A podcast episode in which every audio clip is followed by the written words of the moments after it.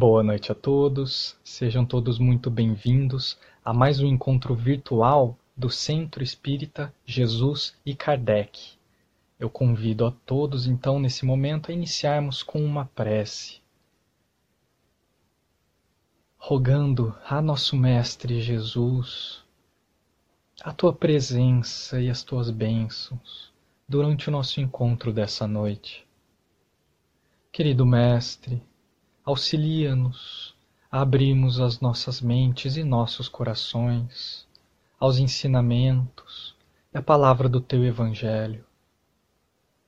Que esse momento de raciocínio, de reflexão, seja para nós proveitoso no sentido da nossa evolução, do nosso aprendizado e da nossa melhoria das nossas ações, pensamentos e sentimentos. Traz, Mestre amado, para junto de nós os nossos queridos irmãos de luz a nos auxiliarem com boas inspirações durante o encontro. Fica conosco, Senhor, que a tua paz reine durante essa noite. Que assim seja.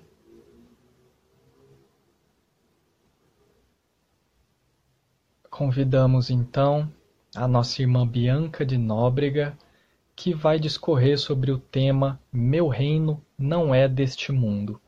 Olá, meus amigos. Que o Mestre Jesus Cristo esteja presente nesse nosso encontro. Hoje nós vamos falar do capítulo 2 do Evangelho segundo o Espiritismo, itens 1 a 8 cujo tema é Meu reino não é deste mundo. Então, em João, capítulo 18, versículo 33, 36 e 37, está registrada a passagem na qual Pilatos chama Jesus para perguntar a ele se ele era o rei dos judeus. E Jesus a ele responde: O meu reino não é desse mundo. Se o meu reino fosse daqui, certo é que os meus ministros pelejariam para que eu não fosse entregue aos judeus. Pilatos replicou então, dizendo: Logo, tu és rei. E Jesus lhe respondeu: Tu o dizes, eu não sou rei. Nasci nesse mundo para dar testemunho da verdade. Todo aquele que é da verdade ouve a minha voz. É preciso de início dizer que o reino de Jesus, ele não é um reino material como nós imaginamos aqui na, no planeta Terra, como o reino de outros reis encarnados no planeta Terra. Mas o reino de Jesus, ele advém da sua altíssima envergadura moral, que faz com que os, os, seus conhecimentos, a sua palavra, a sua sabedoria faça com que ele seja o soberano mais poderoso que pisou aqui na terra. O reino dele, então, é um reino de paz, um reino de amor e um reino puramente espiritual.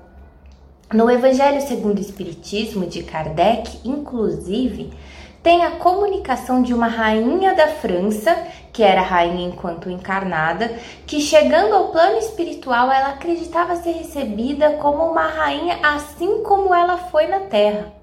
Mas ao invés disso, ela viu pessoas que estavam muito abaixo da realeza que ela teve aqui na Terra pessoas que ela inclusive desprezava, mas que na espiritualidade estavam muito acima dela. Porque o que conta na vida espiritual não é a quantidade de bens materiais que você tem, pois esse nós deixamos aqui na terra ao desencarnar. Mas o que conta na vida espiritual é a qualidade de bens espirituais que nós levamos na nossa bagagem. A nossa sabedoria é a nossa bagagem moral, tudo que moralmente nós conseguimos angariar encarnados aqui na Terra.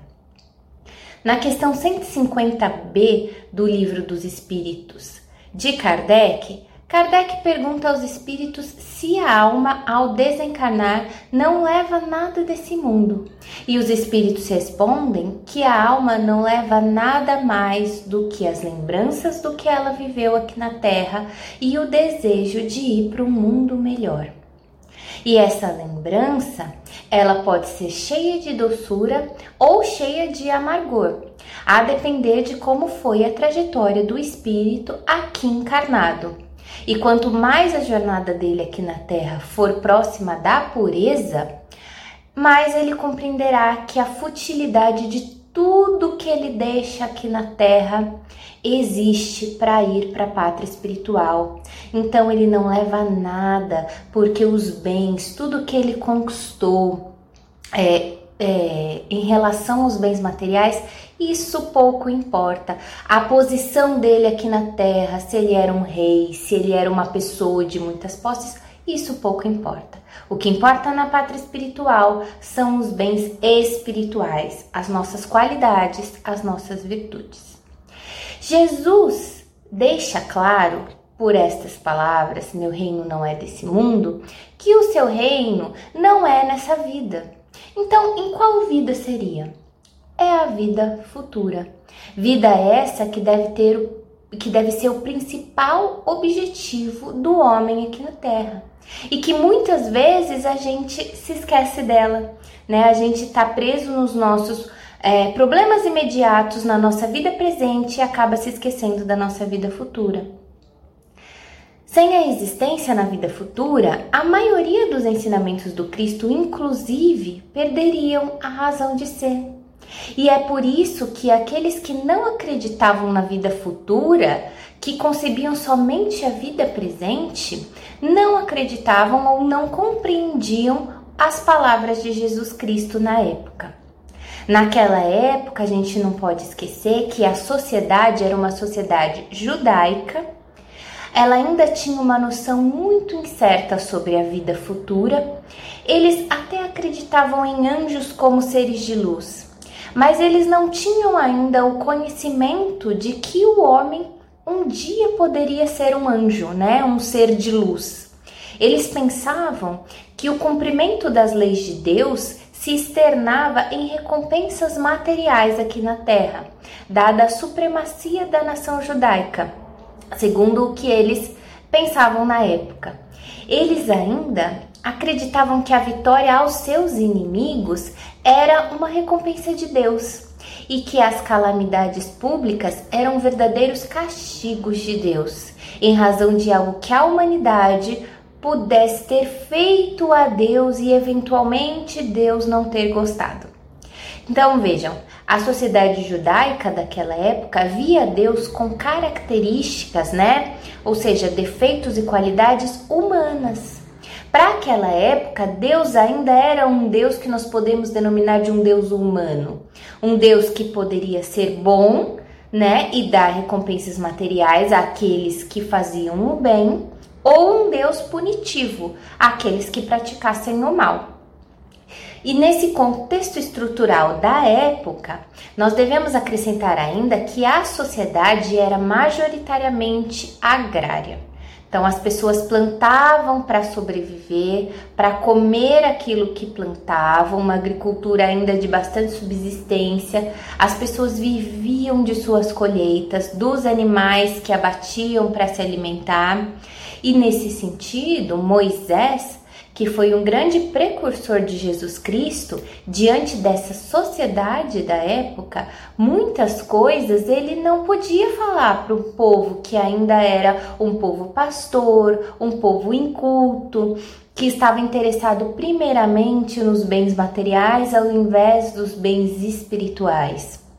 Moisés não, pode, não poderia dizer muito além a essas pessoas, primeiramente porque haveria uma falha de comunicação entre eles, né?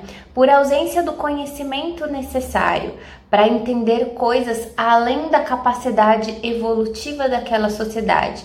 Assim como hoje nós entendemos algumas coisas, mas para outras coisas ainda não estamos preparados espiritualmente. E é certo que as, as revelações da espiritualidade são realizadas a nós quando nós é, somos uma sociedade preparada para esse entendimento, para esse conhecimento.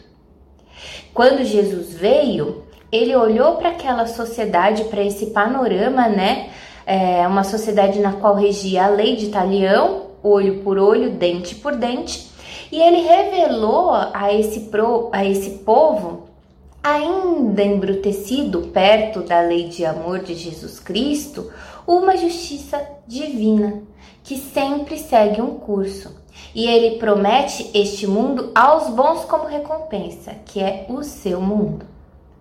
No entanto, dada a revolução espiritual daqueles espíritos na época e do pouco conhecimento que eles tinham, e não digo que hoje nós temos muito, porque a Terra ainda é morada de espíritos atrasados, mas naquele tempo o conhecimento era ainda menor, né?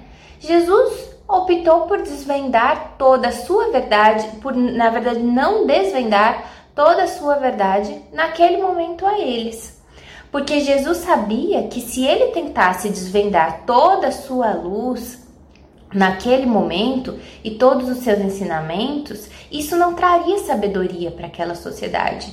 Mas ao contrário, ofuscaria, os ofuscaria e ele não seria compreendido. Então Jesus veio e trouxe parte da sua lei, ele trouxe a lei de amor e justiça de Deus e trouxe parte do que ainda seria revelado mais para frente. Ele se limitou a colocar então a vida futura como um princípio, como uma lei da natureza que ninguém pode escapar dessa lei. Então, hoje, todo aquele que crê em Jesus Cristo, todo aquele que é cristão, de algum modo, ele acredita na vida futura, independentemente de como essa vida futura aconteça. Para uns, vai acontecer no dia do juízo final, para outros, logo após a morte.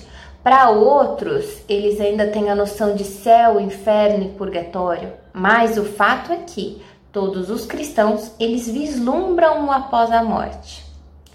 Mas para a maioria, essa vida após morte ainda é muito mística, é muito desconhecida, cheia de mistérios, o que faz com que existam muitas dúvidas e também muita incredulidade acerca dos assuntos relacionados à vida além túmulo. E o espiritismo ele surge exatamente para complementar os ensinamentos de Jesus Cristo em uma época que a humanidade já, já estava amadurecida suficientemente para compreender os novos ensinamentos que eram trazidos pela espiritualidade de luz.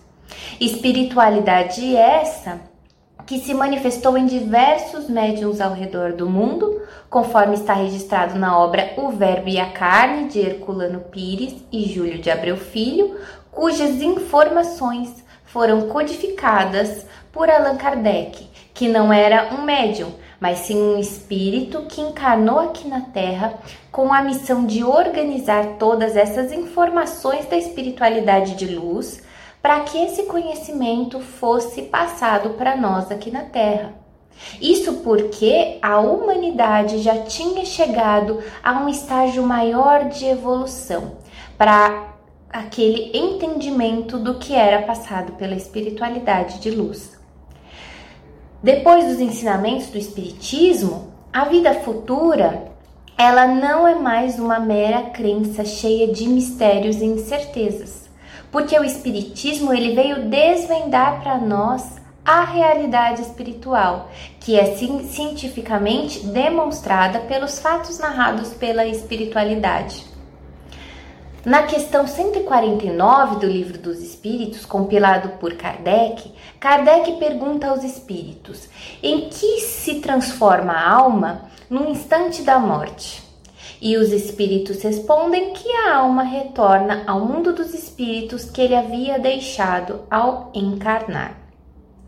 Na Revista Espírita de junho de 1861 de Kardec, há a comunicação de William Ellery Channing, que enquanto encarnado foi um protestantista, um grande líder protestantista nos Estados Unidos.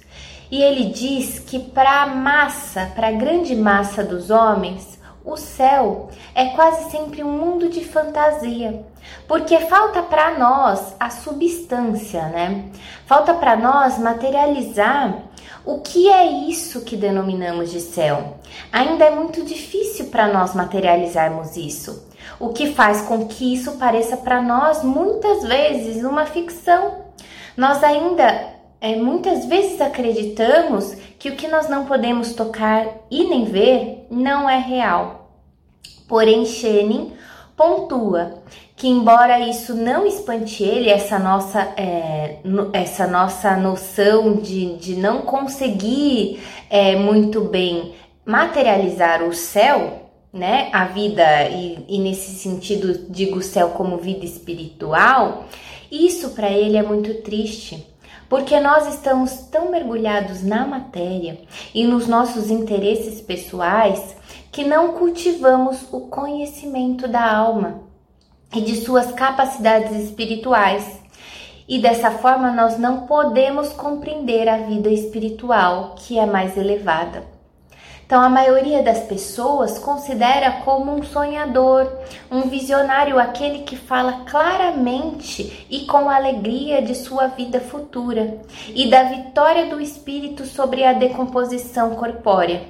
E Shenin diz que esse ceticismo sobre as coisas espirituais e celestes é tão irracional e pouco filosófico quanto aviltante. Olha, veja bem como ele coloca as palavras.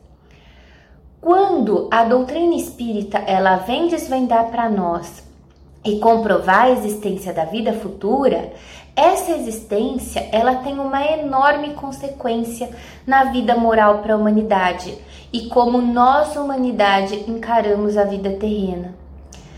Isso porque para quem compreende a vida espiritual, a vida presente ela não passa somente de uma jornada é uma passagem em um planeta que ainda nem é avançado, como está descrito na obra A Gênese de Kardec. E quais outras consequências que esse conhecimento da vida futura traz para nós? Traz a ideia de que todas as amarguras que nós temos nessa vida, elas são passageiras e são necessárias ao nosso adiantamento moral. Se nós pensarmos dessa forma, na vida como uma passagem e principalmente nas nossas aflições como temporárias, como transitórias, nós vamos cada vez mais tendo paciência e resignação para suportá-las. E também com isso, nós sabemos que o futuro trará luz e paz à medida que nós evoluirmos na espiritualidade, o que só depende de nós mesmos, de mais ninguém. Na obra Ação e Reação, de André Luiz, psicografada por Chico Xavier, no capítulo sobre os comentários de um instrutor espiritual, denominado Druso, ele diz que no plano físico, muitos de nós supomos que a morte é um ponto final aos nossos problemas e que por muitas vezes frequentarmos algum templo religioso pode nos amparar no momento da morte. Porém, a vida futura, ela está ligada a nossas próprias obras, aos atos que temos aqui na Terra, que cujos, esses atos eles podem ter asas para a libertação ou algemas pra, para um cativeiro. O instrutor coloca dessa forma. E a ninguém devemos o nosso destino senão a nós próprios. Por esse motivo, nossa consciência reflete ou a treva ou a luz da nossa própria criação.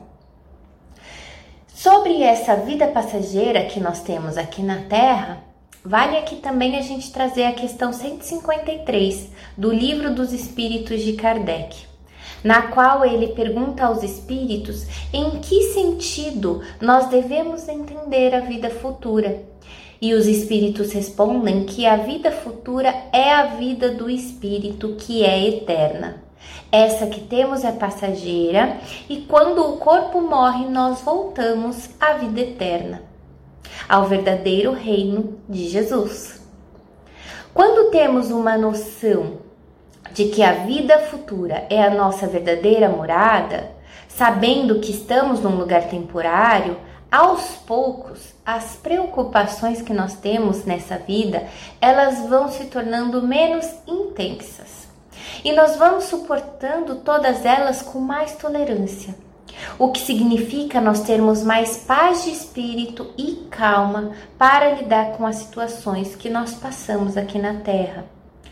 A morte, depois do conhecimento que a doutrina espírita trouxe, ela não é mais assustadora. Não pode ser mais assustadora, porque a morte se torna uma libertação para que nós possamos viver a verdadeira vida, que não é essa, mas sim a vida espiritual. Sem a existência da vida futura, o homem, ele concentra todas as suas energias e os seus pensamentos na vida terrena e dedica todo o seu empenho e esforços ao hoje, somente a esta vida. Ele não enxerga que estamos aqui na Terra para angariar bens espirituais, para levar para a nossa verdadeira morada. Então vejam a importância é, de desvendarmos a existência da vida futura. Nós não podemos esquecer que essa nossa trajetória aqui na Terra é um caminho espiritual. Mas se nós concentrarmos todos os nossos esforços somente a esta vida, nós vamos perder essa grande oportunidade de evoluirmos agora, neste momento. E a felicidade e a evolução, a doutrina espírita já demonstrou que depende só de nós. Por que vamos adiar? Para que adiar? No Evangelho segundo o Espiritismo, Kardec compila que nós homens pensamos somente na vida presente, porque no, somente nos bens materiais, nos problemas imediatos que temos nessa vida. E ele compara isso a uma criança que vê à sua frente somente os brinquedos que ela tem e nada além daquilo. Vejam como pensar somente na vida presente ainda é uma visão limitada e infantil do nosso espírito. Quando nós vemos somente a vida presente, cada perda, cada conquista que nós queremos e nós não conseguimos angariar, isso nos frustra além da conta. E isso se torna um processo desgastante e doloroso. Uma ambição não satisfeita já vai lá e fere o nosso orgulho e a nossa vaidade. E por quê? Porque estamos 100% ligados à vida material, sem pensar além, sem pensar fora da caixa para ver a grandiosidade da vida espiritual. Além disso, quando não vemos ou quando não sabemos sobre a vida espiritual, tudo que está na nossa vida material toma grandes proporções. Mas quando nós adquirimos o verdadeiro conhecimento da vida futura, isso que estamos passando toma uma proporção bem ínfima, bem pequena, porque nós sabemos que é passageiro e que tudo é necessário ao nosso adiantamento moral. Kardec, no Evangelho segundo o Espiritismo, ele faz uma ótima comparação.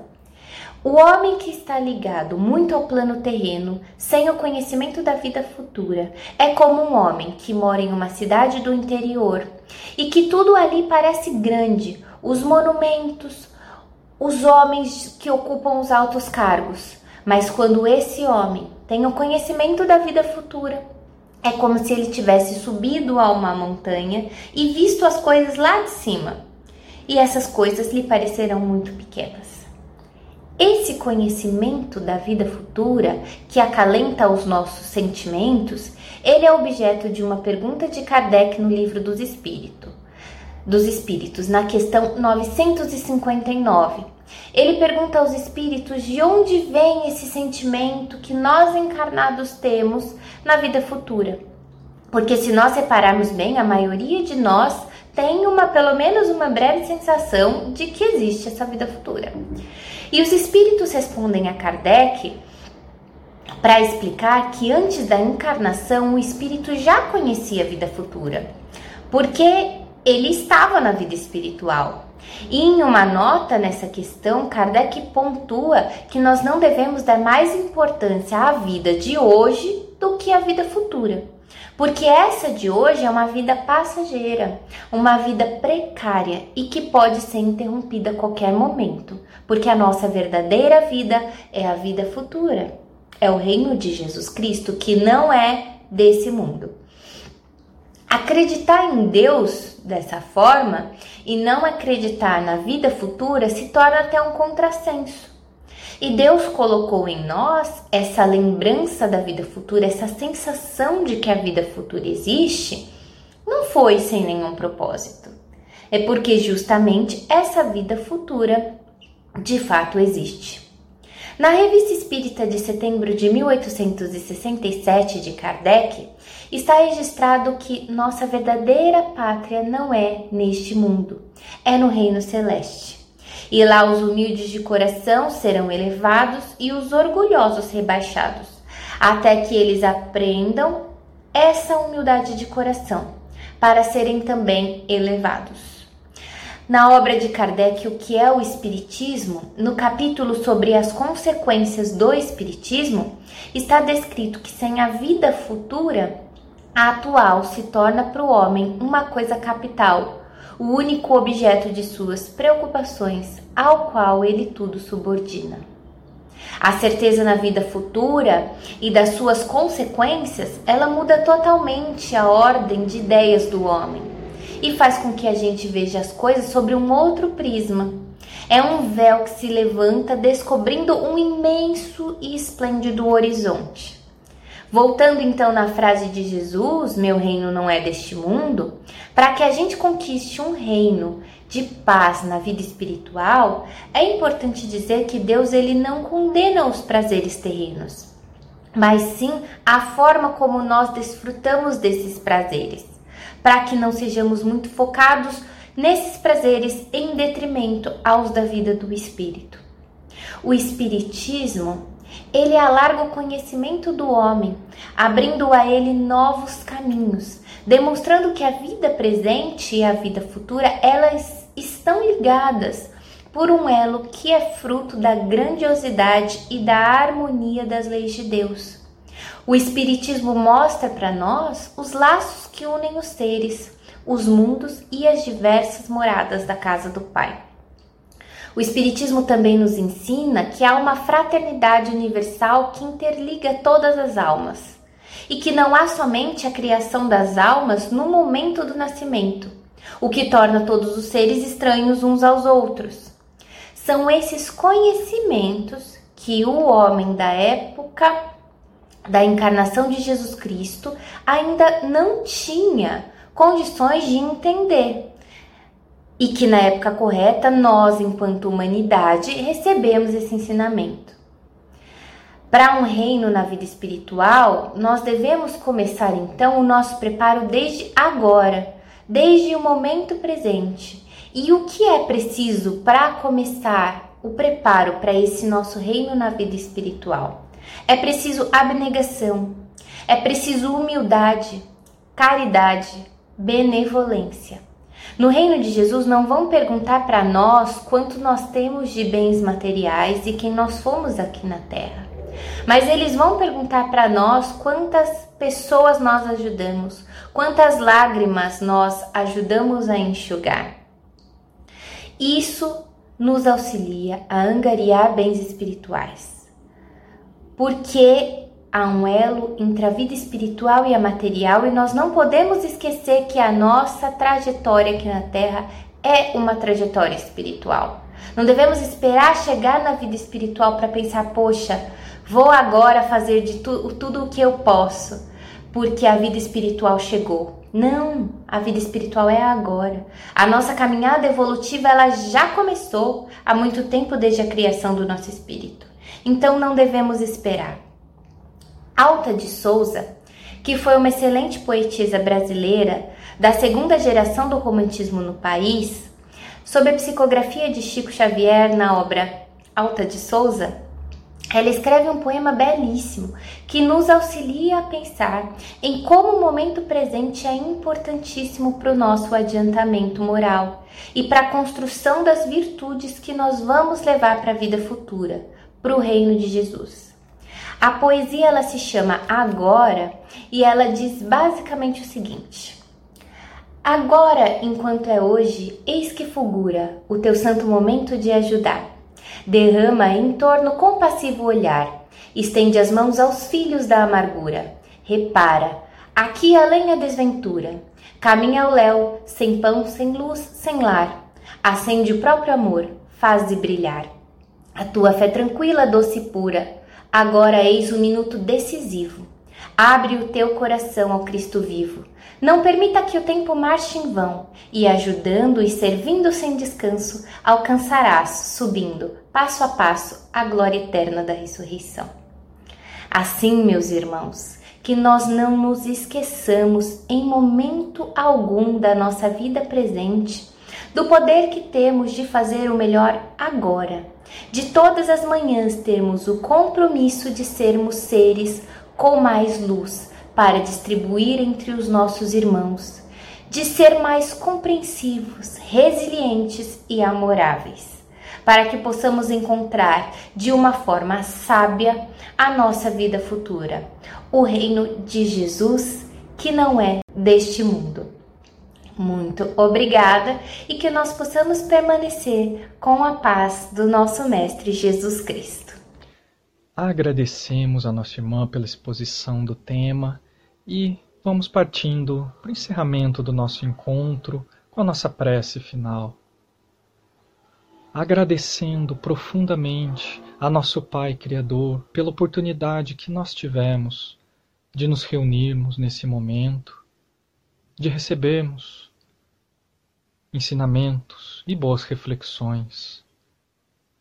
Querido Pai, Ajuda-nos a nos fortalecermos diante das nossas dificuldades, diante dos pontos que nós precisamos melhorar.